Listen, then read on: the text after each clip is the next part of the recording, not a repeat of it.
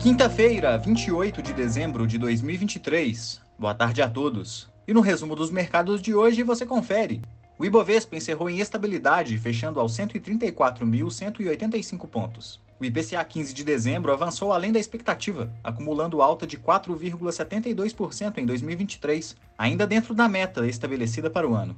Já a pesquisa CAGED de novembro evidenciou criação líquida de quase 131 mil vagas de emprego formal em dezembro. Como outros destaques, as ações da MRV avançaram 1,91% após o Conselho de Administração aprovar programa de recompra de ações com o objetivo de adquirir pouco mais de 8% dos papéis em circulação. Já as units da Taesa subiram 1,64% após aprovação de pagamento superior a 228 milhões de reais a título de dividendos intercalares. O valor líquido de aproximadamente 66 centavos por unit será pago de acordo com a base acionária de 3 de janeiro, o dólar à vista, às 17 horas, estava cotado a R$ 4,85, em alta de 0,43%.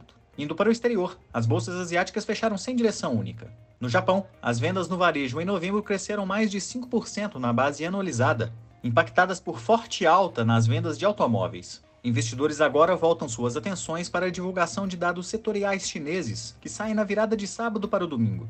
Na China, o índice Xangai Composto subiu 1,38% e no Japão, o índice Nikkei caiu 0,42%. As bolsas europeias fecharam em baixa. Em dia de agenda esvaziada, repercutiu o discurso de dirigente do Banco Central Europeu, que afirmou ser muito cedo para falar sobre cortes de juros, citando ainda que não há garantias de que o relaxamento monetário irá se concretizar em 2024. O índice Eurostock 600 teve baixa de 0,11%. Os mercados americanos fecharam próximos da estabilidade. Os pedidos de auxílio-desemprego na semana encerrada em 23 de dezembro subiram além do esperado, totalizando 218 mil.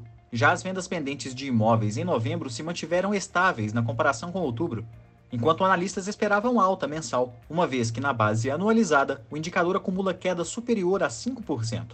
O Nasdaq teve baixa de 0,03%, o S&P 500 avançou 0,04% e o Dow Jones subiu 0,14%.